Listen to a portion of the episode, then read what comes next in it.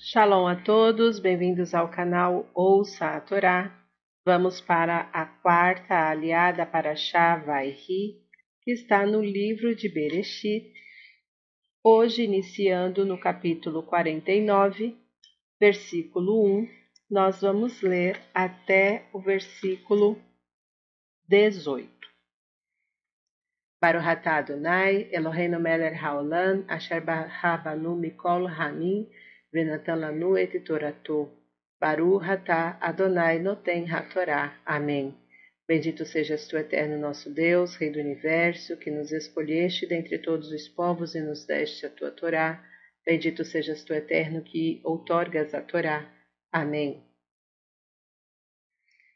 E chamou Jacó a seus filhos e disse: Juntai-vos e vos anunciarei o que vos acontecerá no fim dos dias.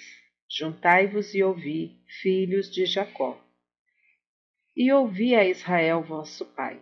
Ruben, tu és meu primogênito, minha força e princípio de minha potência, proeminente em dignidade e proeminente em poder. Como te apressaste, como as águas, não terás estas vantagens porque subiste à cama de teu pai, e então profanaste seu leito. Simão e Levi, irmãos, instrumentos de violência são suas armas.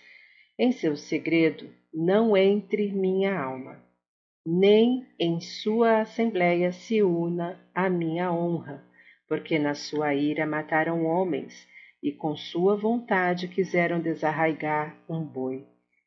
Maldito seu furor, que é forte, sua ira, que é dura. Dividi-los-ei em Jacó e espalhá-los-ei em Israel. Judá, a ti te louvarão teus irmãos.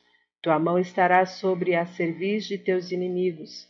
Prostrar-se-ão a ti os filhos de teu pai. Judá é filhote de leão. Te livraste da presa, meu filho. Curva-se e deita-se como leão, e como leão, quem o levantará?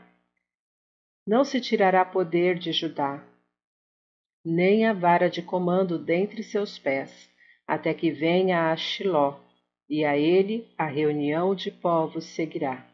Amarrando a vide o seu burrinho, e a cepa de videira o filho da jumenta, levará no vinho, lavará no vinho sua roupa, e no sangue das uvas o seu manto. Vermelho de olhos, mais que o vinho, e branco de dentes, mais que o leite. Zebulum, em portos de mares será sua terra, e encontrar-se-á em portos de navios, e seu término perto de Sidom. De Sarrar, burro ossudo deitado entre as fronteiras, e viu que o descanso era bom, e a terra deleitosa, e sujeitou seu ombro à carga, servindo com tributo. Dan julgará seu povo, como uma das tribos de Israel, será Dan serpente sobre o caminho, víbora na vereda, que morde os calcanhares do cavalo e faz cair seu cavaleiro para trás. A tua salvação espero, Deus. Amém. Baruhatá Adonai Eloheinu Meler Haolam, Asher Natan Lanu Torah Temet V'Hayeu Lanatá Betorreino, Baruhatá Adonai Noten HaTorá. Amém. Bendito sejas tu, eterno nosso Deus, Rei do Universo, que nos deste a Torá da verdade, com ela a vida eterna plantaste em nós. Bendito sejas tu, eterno, que outorgas a Torá. Amém. Vamos então aos comentários desta aliá começando com o versículo 2 do capítulo 49. Juntai-vos e ouvi, filhos de Jacó. Jacó não se assusta com o seu estado agonizante. Para ele, há mesmo neste momento um problema muito mais grave que o aflige e procura solucionar. Jacó quer saber se a bênção de Deus que lhe deu coragem e alento para suportar todos os duros golpes da sua vida atormentada, realizar-se-á. Diante de seus olhos passam as cenas horrorosas da terrível e prolongada diáspora Ele vê como seus descendentes serão expulsos de um país para outro. Vê como serão inúteis seus esforços de criar raízes nas terras da dispersão. Vê os meios aplicados e os métodos inventados para afastá-los brutalmente dos laços de seus antepassados. Vê a história de milhares de anos de martírio e de sofrimento sobre-humano que os seus filhos hão de suportar. E fica desesperado. E a Sheriná, a presença divina, afasta-se dele naquele momento. Será por causa do amor excessivo e do carinho demasiado com que ele tratara José? Distinção que contribuíra para que os seus filhos odiassem e invejassem José, criando assim o germe da desunião, da desarmonia, não somente entre os seus próprios filhos, mas também para os seus futuros descendentes? Os filhos notaram o seu embaraço e, sentindo-se culpados pelo seu desonesto comportamento para com José, disseram-lhe: Comparados com outros povos, somos os mais honestos. Nunca as nossas mãos derramaram sangue inocente. Jamais obrigamos qualquer outro povo ou mesmo indivíduo a abraçar a nossa fé por intermédio de coerção ou tortura inquisitoriais. De fato, não estamos coesos quanto à nossa libertação. Confessamos que existe entre nós grandes divergências a respeito da concretização de nossos ideais, mas, no que toca a teus ensinamentos espirituais, sabe que somos unidos e inabaláveis na defesa da nossa fé. O Midrash conta que Jacó reuniu ao redor de sua cama todos os filhos e, antes de os abençoar, fez-lhes esta última pergunta: Meus filhos, Estais bem firmes na vossa crença num único Deus? Como resposta, os filhos levantaram suas mãos aos céus e disseram: Shema Israel, ouve Israel. O Eterno é nosso Deus, o Eterno é um. A nossa fé é a tua e a nossa confiança está no Criador dos céus e da terra.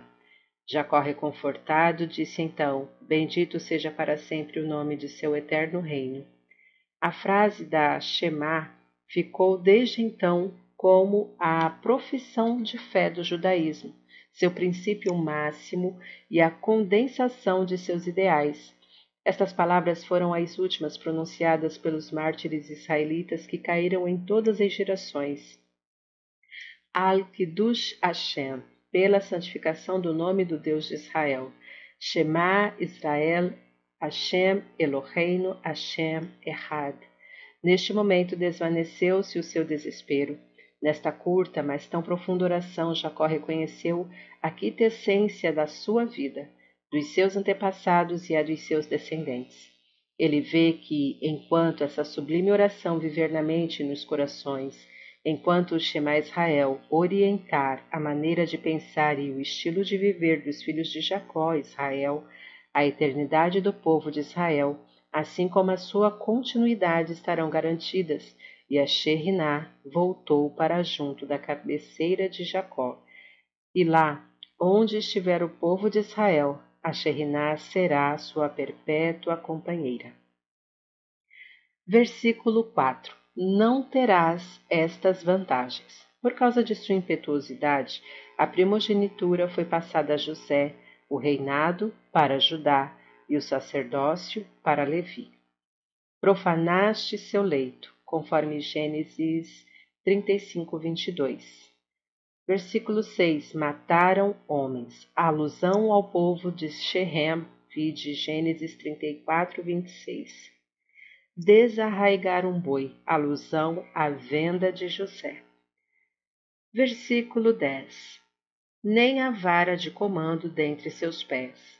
Judá, o destemido, tornou-se o mais destacado dos irmãos. Seus descendentes herdariam esta posição. A primeira das tribos a oferecer sua oferenda na inauguração do tabernáculo foi Judá, que era também a primeira tribo a marchar à frente de todo o povo no deserto e que após a morte de Josué passou a liderar os exércitos de Israel na conquista da terra, culminando com a escolha do rei Davi e de seus descendentes para reinar e liderar o povo judeu por todas as gerações. Até que venha a Shiló, alusão ao reino do Messias. Versículo 11: Amarrando a vide o seu burrinho. Estes versículos descrevem poeticamente a fertilidade e abundância das videiras da terra de Judá. Versículo 13: Em portos de mares será a sua terra. Esta bênção profetiza a proximidade territorial da tribo de Zebulun com o porto de Sidom e seu bom relacionamento comercial com os valentes navegantes fenícios. Versículo 14: E Sahar, burro ossudo deitado entre fronteiras. Embora Isahar fosse mais velho que Zebulun, ele é abençoado depois, tanto por Jacó como por Moisés, em Deuteronômio 33, 18. Diferente de seu irmão navegador e comerciante, a tribo de Isahar era composta de agricultores dedicados à sua fértil e aprazível terra. Versículo 17 Serpente sobre o caminho. A tribo de Dan, que no deserto marchava ao sul do acampamento e defendia a retaguarda dos israelitas contra ataques de surpresa dos inimigos, estabelecer-se-á posteriormente no norte de Israel, na região fronteiriça a seus maiores inimigos, qual uma serpente sempre à espreita, vigilante e atenta. Víbora na vereda, alusão a Sansão, que era da tribo de Dan e que venceu os filisteus de forma ardilosa, emboscando-os. Fim dos comentários. Tá gostando do, do conteúdo do canal? Curte, comenta, compartilha. Se ainda não é inscrito, se inscreve, ativa o sininho e fique por dentro de todas as novidades. Shalom a todos!